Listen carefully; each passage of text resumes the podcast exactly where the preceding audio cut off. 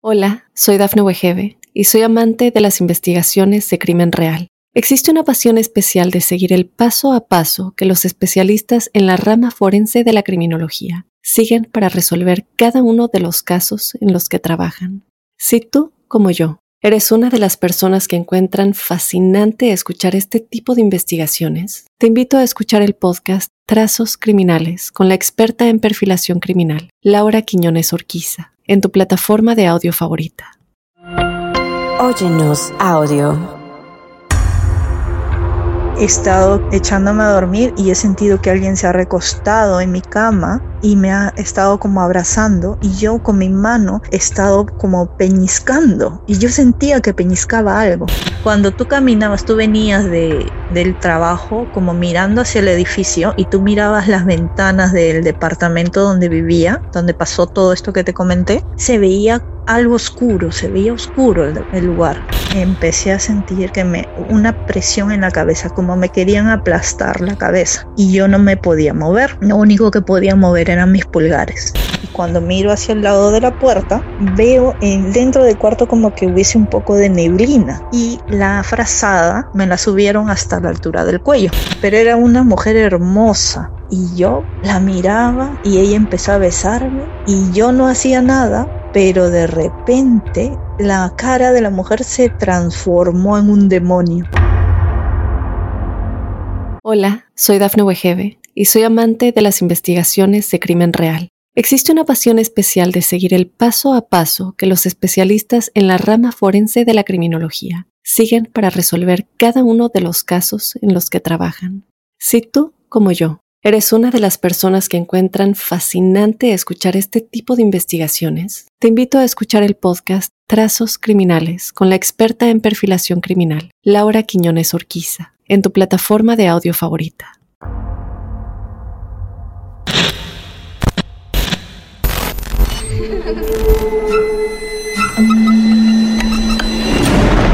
Los seres vacíos nos observan. Hasta hoy se registran muchos reportes de actividad paranormal en él. Veo cosas que no puedo explicar. Hay alguien sentado en esa silla. Está aquí. El misterio está fundamentado en el silencio. Pero ya es hora de hablarlo entre todos. Esto es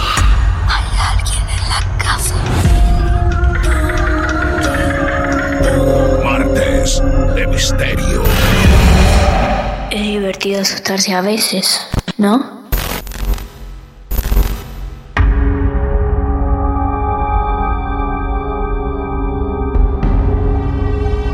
Hola amigos, hola amigas. Bienvenidos una vez más a Martes de Misterio. Mi nombre es Martín Echevarría y como siempre les digo es un placer sentarnos a escuchar.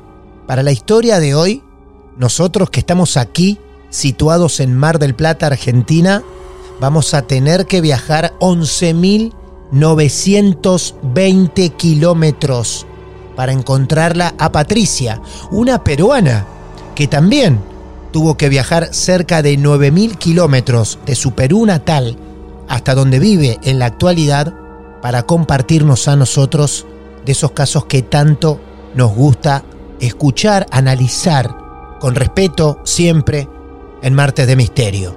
Nuestra amiga peruana tiene la misma capacidad de sentir esas cosas diferentes como muchos de ustedes ya nos han demostrado en otros episodios. Ella y gran parte de su familia, lo que va a permitirle compartir con nosotros un cóctel paranormal bellísimo, saludable también para tus momentos de pleno entretenimiento. Los boletos ya están en nuestras manos y estamos en condiciones de viajar largos y miles de kilómetros para encontrarnos con la protagonista de esta noche. Hola Patricia, bienvenida a nuestros martes de misterio. Un placer saludarte desde tan lejos. Hola Martín, estoy muy bien. Nerviosa.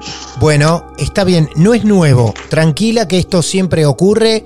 Yo lo que te puedo asegurar en este momento es que debe haber muchas más personas nerviosas por escuchar tu historia y ver qué es lo que pasa, que vos misma, que ya la conoces. Así que nosotros vamos a estar atentos escuchándote. Patricia, ¿cuántos años tenés? Yo tengo 43 años. 43 años. Peruana, pero como dije al principio, estamos comunicados con Islandia. Primero te pregunto, ¿a qué lugar de Islandia estamos llamando? Eh, la ciudad se llama Akureyri. Akureyri, así se llama. Sí. Akureyri entonces. Bueno, ahí estamos por primera vez en Martes de Misterio. Estás inaugurando un nuevo escenario mundial de Martes de Misterio, Patricia, en Islandia. Llega una historia desde allá. Te hago una consulta primero. ¿Cómo llegaste hasta allí? ¿Por qué? Yo me vine aquí a los 20, casi los 20 años. Vine por cuestiones de trabajo para trabajar, porque la situación en mi país no estaba muy bien. Entonces, mi hermano ya vivía aquí y, y él me consiguió un trabajo que me podían hacer los papeleos para que yo pudiera venir a vivir aquí. Y Ajá. ya llevo 23 años viviendo acá. Pero qué bien, bueno. Entonces, entiendo que estarás muy feliz ahí. ¿Hiciste familia ahí? ¿Formaste familia? ¿Hay gente que sabe de esta historia? Sí, tengo mi familia, tengo mi esposo que también es peruano y tengo tres hijos adolescentes. Y de esta historia, uh, bueno, sí, una parte, eh, algunas cosas pasaron en Perú y Ajá. otras cosas pasaron aquí en Islandia. Ah, bueno. Lo esotérico te acompañó en el viaje, qué maravilloso. Desde Perú arrancamos con Patricia, que es la protagonista de esta noche. Te escuchamos, Patricia. Mira, lo primero que te quiero contar es algo que me contó mi tía. Esto pasó cuando yo tenía un año de edad. Mi mamá falleció cuando yo tenía un año. Entonces, en ese momento, todos sus hermanos y mi abuelita, la mayoría, casi todos estuvieron en el hospital haciendo trámites y, todo lo que esto demanda. Entonces, como yo era muy pequeña, me quedé en casa, mi tía que me cuidaba y el primo de mi tía. Como ya era bien noche, estaban en la sala, no podían dormir, entonces mi mamá, o bueno, yo le digo mamá a, a la hermana de mi mamá, eh, puso un como una colcha en, sobre el mueble y me tenía ahí para que yo descansara mientras que ellos me podían ver y hacían otras cosas. Mi tía me cuenta que eh, yo estaba durmiendo y de repente empecé a llorar y a llorar y a llorar y ella trataba de calmarme y yo no paraba, pero era un llanto que no podía, no era algo normal, no era porque necesitaba que me cambiaran el pañal o algo, ¿no? Era simplemente porque lloraba ya desesperadamente.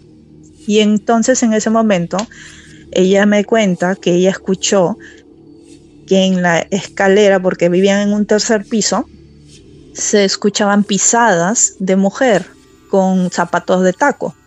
Ella, ella me, me cuenta, ¿no? En ese momento tú empezaste a llorar, a llorar, a llorar, no te podíamos calmar y escuchamos pisadas, una tac, tac, tac, tac, que subían las escaleras.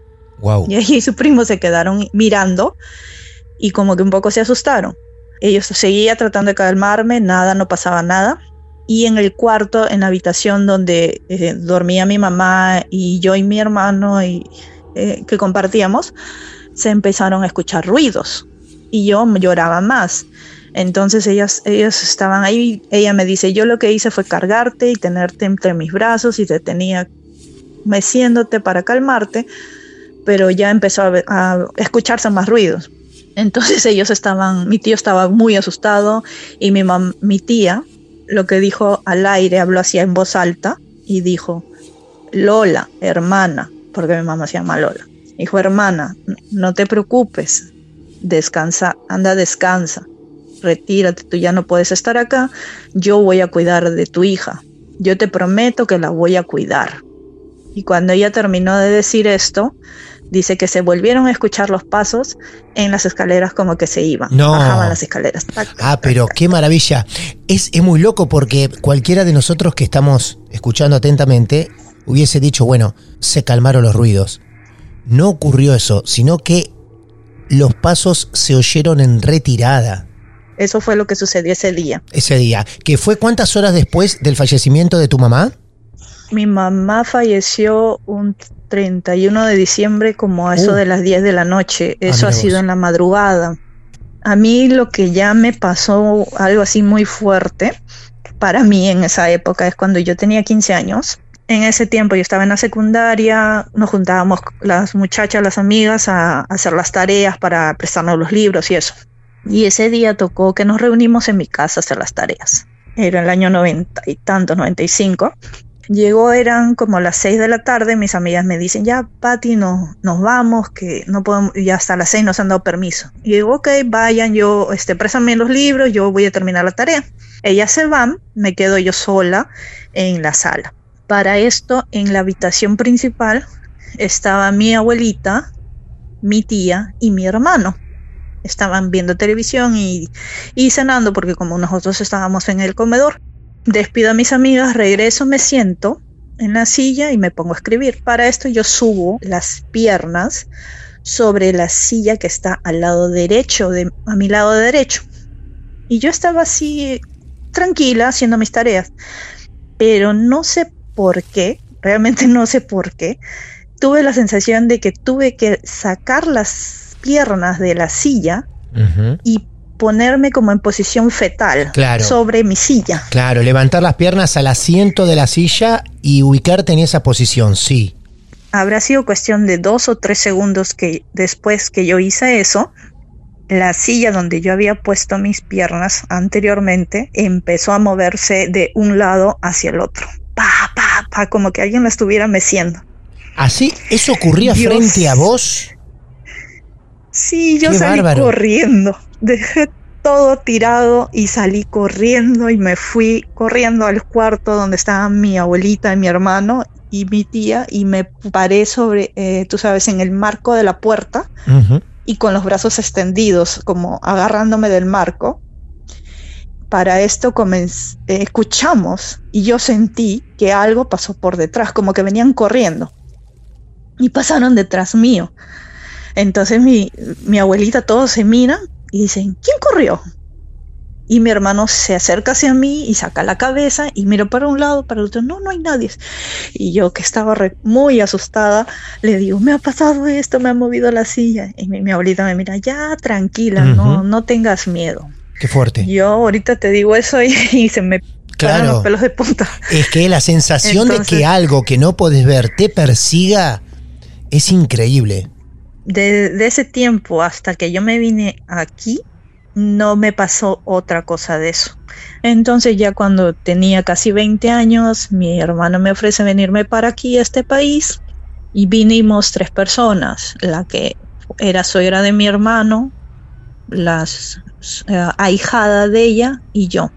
Cuando llegamos, llegamos a un, no a este lugar donde yo vivo ahora, llegamos a otro, a otro pueblito muy pequeño, a los como a los siete meses por perdimos el trabajo donde que nos ayudó a venir.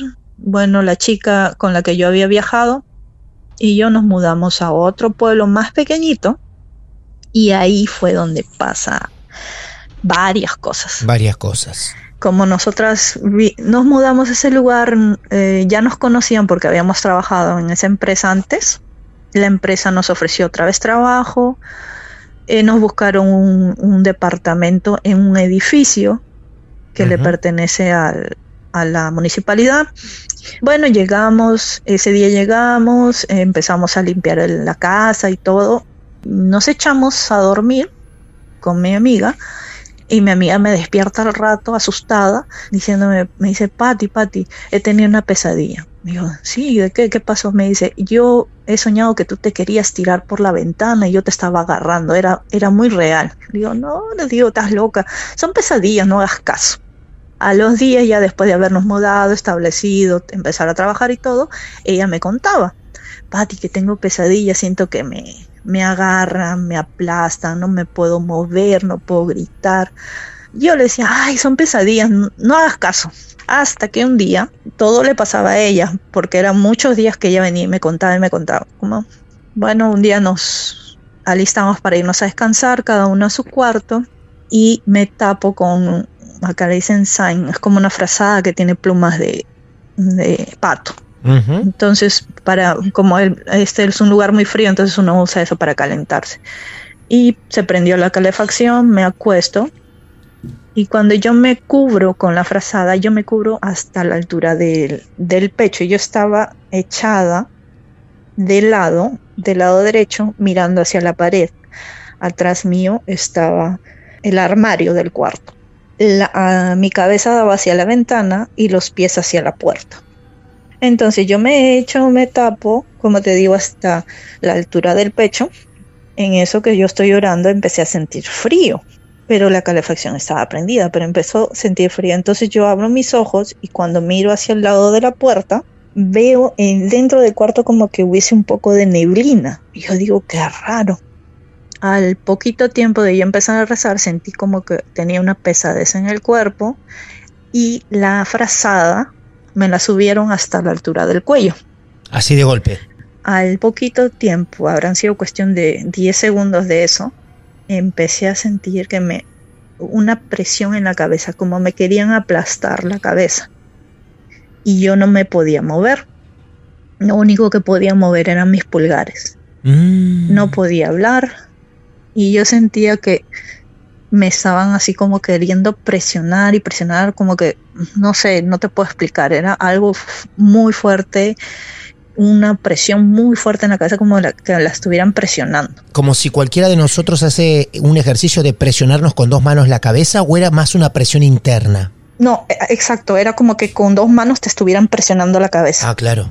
Era, y cada vez era más fuerte, entonces yo me asusté y empecé a rezar y yo movía mis dedos para decir, estar consciente, ¿no? Saber de que estaba consciente, no estaba soñando.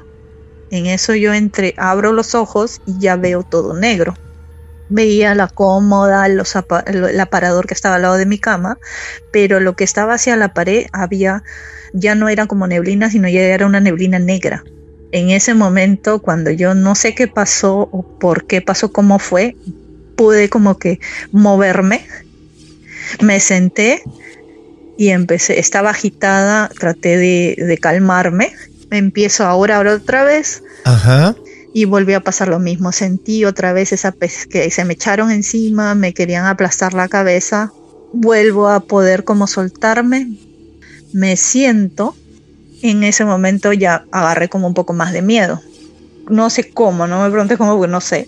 Lo que hice fue salir corriendo de mi cuarto, tocarle la puerta a mi amiga cuando ella me abre, me ve que estaba toda nerviosa, prácticamente no podía hablar mucho, agitada. Me dice, ¿qué pasa? Y le comento lo que pasó. Me dice, me mira y me dice, ya, pasa, pasa, quédate conmigo. En ese momento que yo entro a su cuarto, las dos sentimos que eh, algo, eh, ese frío que yo sentí en mi cuarto, entró al cuarto de ella. Y ella me dijo, ¿sentiste eso? Digo, sí, como que algo frío. Ya me dice, vamos a descansar. Entonces ya me quedé con ella en su cuarto. Y creo que dormí con ella como una semana. Una semana, claro. Ella siente el frío igual que vos. Sí. Lo curioso es que a mí también esa representación que nos haces me deja esa sensación de algo persiguiéndote otra vez como ocurrió en ese pasillo, como ocurría en tus pesadillas. Algo te acompaña, ese frío te acompaña hasta la habitación de tu amiga. Y como te dije, cuando recién nos mudamos, era ella la que sentía las parálisis de sueño, era ella la que tenía pesadillas, yo no. Ah, después de esto, ya cambiaba de lugar. Una vez ella, una vez yo. Patti me dice, he estado echándome a dormir y he sentido que alguien se ha recostado en mi cama y me ha estado como abrazando y yo con mi mano he estado como peñiscando y yo sentía que peñiscaba algo y ella me dice y me hablaron, me dijeron no te muevas porque vas a tener mucho frío. ¿Le hablaron así? Es lo que ella me contó. Me dice que le dijeron eso, que no se moviera porque iba a sentir frío. Hola, soy Dafne Wegebe y soy amante de las investigaciones de crimen real. Existe una pasión especial de seguir el paso a paso que los especialistas en la rama forense de la criminología siguen para resolver cada uno de los casos en los que trabajan.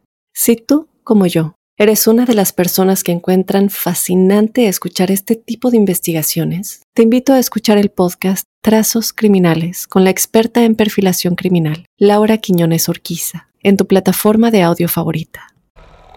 Ya nosotros estábamos asustadas en esa casa y como te digo, era un día ella, un día yo. En la semana pasaba esto tres, cuatro veces, pesadillas y cosas así. Ya no nos dejaba como estar tranquilas.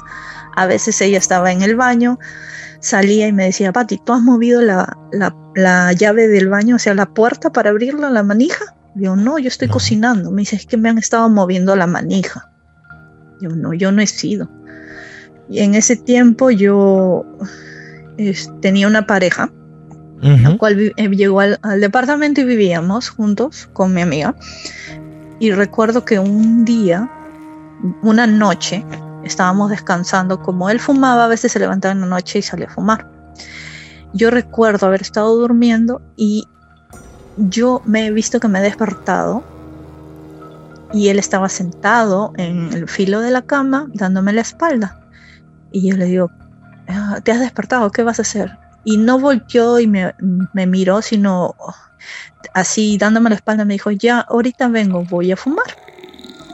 Y se paró y salió de la, de la habitación. Sí. Y cuando él cerró la puerta, yo empecé a sentir el cuerpo que me estaba, como que alguien se me echaba encima. ¿Otra Algo, vez? Un, un peso. Sí. un peso y, y, y no podía moverme y quería hablar y lo llamaba, la llamaba amiga, pero no, la voz no me salía.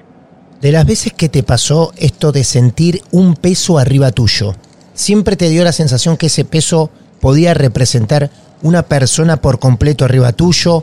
Eh, algo un poco más pequeño, del tamaño de lo que puede ser un animal, ¿no? Como si un gato salta encima tuyo o un perro. ¿Podrías representarlo de alguna forma, esa sensación? Sí, era como el peso de una persona, Completo, por todo tu cuerpo. como que una persona se echa, sí, que Claro. se, eh, se echa sobre ti y no te deja mover. Claro. Bueno, a esto llegaron, de casualidad, llegó una monja y un cura católico al pueblito. Entonces nosotros le comentábamos que habían, teníamos pesadillas, eso. Entonces, Sí. como ellos iban hasta quedarse unos días, le preguntamos pues si podían venir a la casa y orar y Claro. echar agua bendita. Ellos hicieron eso. Después de eso las cosas ya no eran tan seguido. Muy sí bien. pasaban, pero no tan seguido. ¿Este pueblo cómo se llamaba? Bill Dudalur. Decime bien cómo se escribe para los que quieran buscarlo. B I L D U D A L U R. Bildudalur. Así que ahí estamos también, ¿eh? Con vos acompañándote en este pueblo tan particular que seguramente en este momento más de un oyente debe estar buscando referencias, imágenes.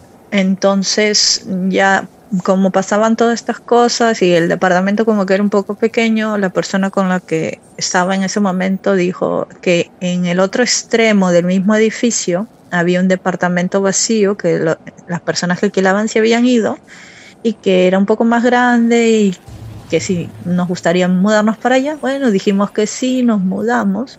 Cuando tú caminabas, tú venías de, del trabajo como mirando hacia el edificio y tú mirabas las ventanas del departamento donde vivía, en el tercer piso, donde pasó todo esto que te comenté, se veía, era eh, como que algo oscuro, se veía oscuro el, el lugar.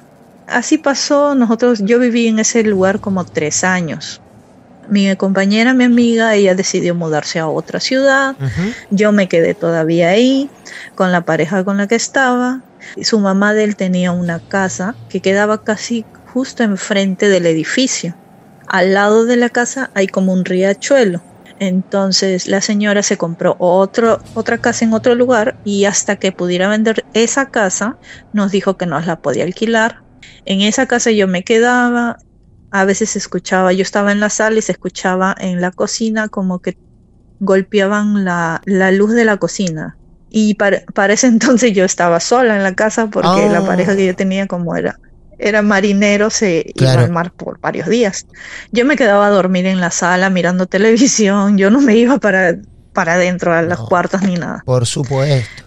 Para esto el primo de, de la persona con la que estaba vino de visita, que es era muy buen amigo mío, muchachito, jovencito él, vino con su enamorada. Ajá. Él ya me había comentado que su enamorada de él veía personas. Me dice, ella ve gente muerta, porque él lo tomaba la broma. Me dice, ella ve gente muerta. Entonces cuando, Claro. cuando ellos entran a la casa, la chica se sienta y le habla al oído a él. Y él me dice, Patty, ella me está diciendo que acá hay dos personas que están aquí, están en la cocina, dice. ¿Quiénes eran? No tengo idea, Claro. porque como eso es, un- es una casa muy antigua, Sí. pero eso pasaba en ese lugar. Ya después me casé, en el 2010 me vine a vivir a esta, a esta ciudad, a Cureire. Ya tenía mi, mi esposo y, mi, y, mis dos hijos. Alquilamos en la última casa en, en, la que vivimos, que fue de alquiler. En esa última casa, era una casa, yo no, particularmente no le tenía miedo ni nada. En, en la, era como, acá las casas son la planta baja y en la parte de arriba tienen como un ático. Sí, claro. Que algunos lo usan para como el espacio para guardar cosas, otros Claro. lo habilitan para que sean más habitaciones. Esta casa era así, en un segundo piso y el ático. En la planta baja estaba mm, el baño, mi dormitorio, sala, cocina, comedor. En el ático subías las escaleras y estaba como una pequeña salita y dos habitaciones que eran las de mis niños. Mi habitación estaba casi al lado del baño. Mi hijo, ya después de mudarnos de ese lugar, me comenta, me dice mi hijo, el, el segundo me comenta, mamá, me dice, cuando yo iba al baño y pasaba por el, por, tenía que pasar por el pasadizo y mirar mi cuarto, yo veía a una sombra parada al lado de tu cama, me dice, del No. lado donde yo duermo. No. Y la sombra tiene ojos rojos. Y yo le digo, ¿en serio? Me dice, sí, mamá, yo la yo veía siempre que pasaba y siempre, nunca estaba al lado del, donde mi papá duerme, sino a tu Claro. lado. Me dice, siempre ahí. Recuerdo una vez tuvimos que ir con mi esposo al médico en la capital y tuvimos que quedarnos una noche allá. Entonces los muchachos se quedaron aquí y esa, me llamaron en la noche como a la hora de la cena, están como un poco asustados y me dicen, mamá, mamá, me dice, yo he estado preparando la, la comida, he caminado hacia la cocina y se me dio por mirar por el pasadizo a la puerta de la calle. La puerta de la calle es de madera, pero al costado tiene como una, ventan una ventana, pero la, el vidrio es de, no es vidrio plano, sino como que tiene unas figuras tú no puedes ver hacia afuera, pero tampoco hacia adentro. Para ver algo, tú tienes que pegar la cara prácticamente al- a la luna, al vidrio. Y él estaba asustado y me dice, mamá, es que yo he visto una cara en la parte de afuera, o sea que estaban afuera y miraban hacia adentro, y unos ojos azules.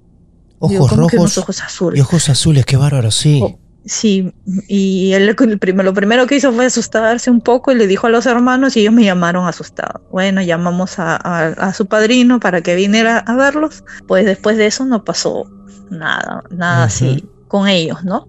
Ya yo aquí en, en la habitación donde yo duermo, a veces siento, eh, no, te- no, es, no sé cómo explicarte, es algo que cuando voy a tener como una parálisis o algo me va a pasar, yo ya lo presiento Claro. no estoy, no estoy totalmente dormida, no estoy dormida, estoy como que entrando a, a una vigilia, como que estoy entrando al sueño y empiezo a sentir algo raro y yo entre medio, ah, ya vienen a molestarme. Lo que siento es que se me se sientan o se echan en la cama. Una oportunidad estaba descansando con mi esposo, los dos nos habíamos echado a descansar y yo estábamos mirándonos, ¿no? Y las espaldas de nuestros estaban hacia, hacia la parte de afuera, como hacia las paredes, Sí. y yo lo estaba agarrando de, de la mano y me estaba quedando dormida y yo claramente he sentido que alguien se ha echado detrás mío, se han recostado porque incluso siente, es como tú, el peso cuando alguien se echa al lado tuyo, Claro. que se hunde el colchón Claro. y me han acariciado el cabello. Y yo me desperté y le dije a mi esposo, me estás acariciando, no me toques el pelo, déjame dormir. Y me dice, tú estás loco, si yo no te echo nada. Me No, dice. claro. No, sí, pero yo sentí... qué bárbaro. me dice, ay, me dice, tú y tus locuras. Él no es una persona Mm. que, que crea, Sí. pero eh, él me dice, no es que no crea, pero como no le ha pasado algo así, Claro. tampoco es que diga, sí, 100% yo te creo.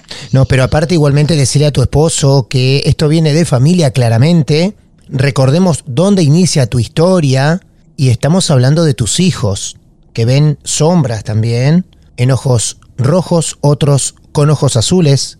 No solamente sos vos, queremos que a lo mejor los herederos también son parte, son sensitivos, como lo llamamos, al igual que vos, que son capaces de sentir y ver lo que nosotros no, no podemos. Mira, a pesar de que él dice que él no cree, una vez, Sí. cuando yo estaba embarazada, yo ya, yo ya no sentía ese tipo de cosas. Cuando mis embarazos me los pasé tranquila, Claro. no me pasaba nunca nada.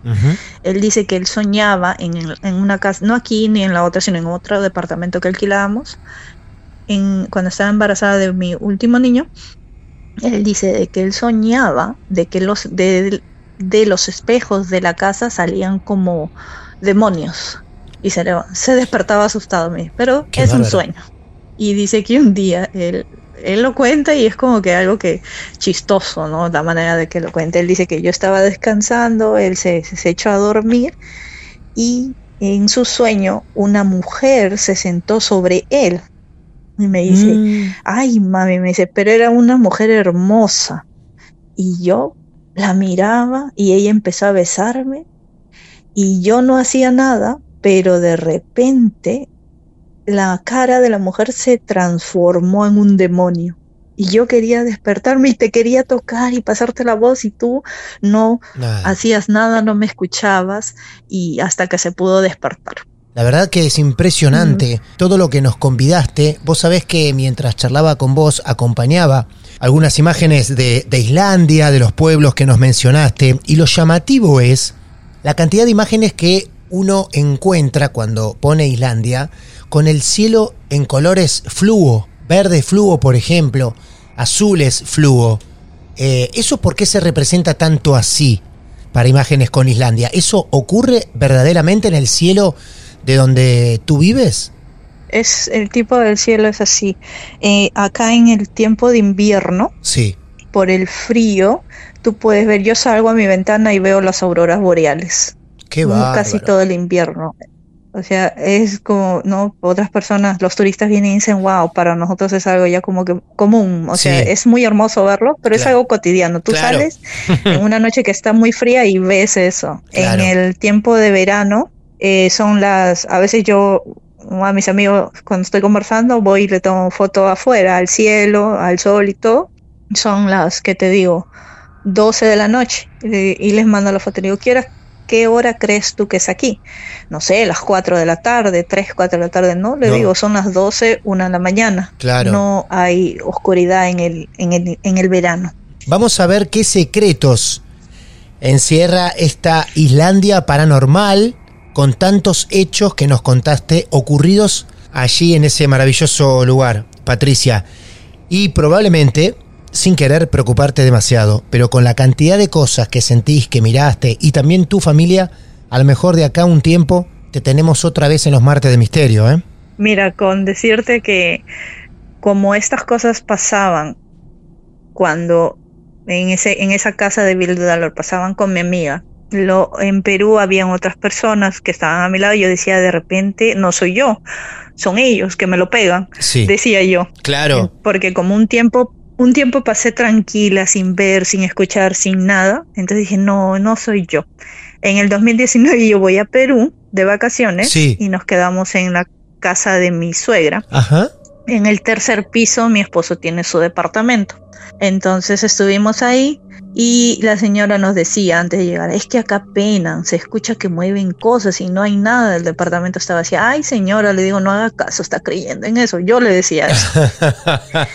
Entonces un, mi esposo un día viene y me dice, voy a salir un rato con mis amigos, ok, le digo, yo me quedo con los niños, me fui, ya era noche, nos fuimos a descansar y yo escuchaba que martillaban y serruchaban. Yo pensé que era mi suegro porque él es carpintero y dije de repente el señor está haciendo algún trabajo, pero qué pesado ponerse a hacer eso a las 11, casi 12 de la noche. Claro, claro. Y yo estaba fastidiada, molesta, porque quería descansar. Pero bueno, ya me quedé dormida al día siguiente. Mi esposo mm, le cuento, ¿no? Oye, tu papá, ¿cómo va a hacer eso? Los niños van a descansar. Me dice, mi papá, mi papá ni estaba en la casa, me dice. ¿De dónde vinieron los ruidos? No sabemos. No, claro. Y ese año en Perú hay un cementerio que es muy antiguo, se llama el Presbítero Maestro. En las noches suelen hacer tours para ah, con grupos de personas te llevan por el cementerio a recorrer el cementerio, te cuentan las historias de los personajes que han sido enterrados ahí, presidentes, y llegamos a un área, al pabellón de los suicidas, donde están enterrados Oh, todos, varias claro. personas que se han suicidado. Bueno, yo dije, no, no me va a pasar nada. Es que puse un pie en pasando el límite, di un paso y me tuve que agarrar de mi esposo. Mi esposo volteó y me dijo, ¿estás bien? No le dio. No, claro. Pero no quise decir nada porque no quería hacer un, como que estuviera haciendo un show o algo así. Claro, Entonces, lo que yo en ese momento sentía mucho, mucho dolor Y de sí. cabeza, me, me costaba respirar y sentía como que me hubiesen puesto mucho peso en el cuerpo, me costaba avanzar. Entonces mi esposo me agarró y me dice, ¿estás bien? Ya me voy a pasar, le digo, solamente continúa y no, no quiero que la gente me esté mirando. Y yo estaba que ya no podía respirar. En un momento sentí que pensé que me iba a desmayar. Lo agarré fuerte a mi Mm. esposo y yo de- entre mí decía, cálmate, cálmate, ya va a pasar, ya vamos a salir de aquí. Es que crucé el límite de ese lugar hacia otro pabellón que no tenía nada que ver con suicidas y como por arte de magia todo se me pasó. Empecé a respirar normal, no sentía peso en el cuerpo y ya empecé a tranquilizar. Te pasa en estos lugares tan privados como tu casa, apartamento, tu pueblo. Imagínate un lugar así, donde se suicidó tanta gente. Imposible que puedas atravesar eso sin llevarte un sentimiento diferente, Patricia, claramente. Principalmente te agradecemos por tu historia, pero también valoramos muchísimo de poder ponerle un destino más a Martes de Misterio y por primera vez recibimos y abrazamos historias desde Islandia. Un honor para nosotros, ¿eh? Igualmente, muchas gracias por comunicarse conmigo y permitirme contar. Esto casi no se lo cuento mucho a, a los demás porque a veces la gente se burla, se ríe. Claro. Aquí no ocurre eso, ya somos una comunidad maravillosa que está dispuesta a escuchar con respeto, como también lo hacemos nosotros. Por eso creemos también que ustedes se sienten a gusto y así lo hacen con tanto detalle. Sí, porque estos temas a veces no se pueden contar con todo, con, con todo el mundo, ¿no? A veces hasta la misma familia te tilda de loco. Ya está, listo, pasó este aluvión esotérico que nos contaste. Te agradezco mucho. Un saludo y un beso grande a toda la familia. Un encanto que nos escuchen desde tan lejos para nosotros. Muchas gracias, Patricia. Eh, Gracias a ustedes por escucharme. Adiós, hasta luego, gracias. Es maravilloso esto de saber que no hay límite fronterizo que nos detenga para llegar a cada rincón del mundo. Y allí la conocimos a Patricia, con todas las situaciones asombrosas que nos ha regalado. Por eso te invitamos, una vez más, a que si confías en nosotros y en nuestros oyentes también, nos escribas a través de redes sociales, arroba martes de misterio, a mi cuenta personal, arroba martín de radio, y con un mensaje por privado entras en contacto con nosotros y nos anticipas que vas a contar en algún momento tu historia. Y te estaremos esperando, claramente. Gracias por seguirnos desde donde estén. Lo sentimos muy cerca, créannos. Mi nombre es Martín Echevarría y estaré muy ansioso de encontrarlos, de encontrarlas en el próximo episodio de Marte de Misterio. Hasta la próxima. Lo más alucinante que le pasó al miedo en los últimos tiempos. Martes de Misterio. Hola, soy Dafne Wegebe y soy amante de las investigaciones de crimen real. Existe una pasión especial de seguir el paso a paso que los especialistas en la rama forense de la criminología siguen para resolver cada uno de los casos en los que trabajan. Si tú, como yo, eres una de las personas que encuentran fascinante escuchar este tipo de investigaciones, te invito a escuchar el podcast Trazos Criminales con la experta en perfilación criminal, Laura Quiñones Orquiza, en tu plataforma de audio favorita.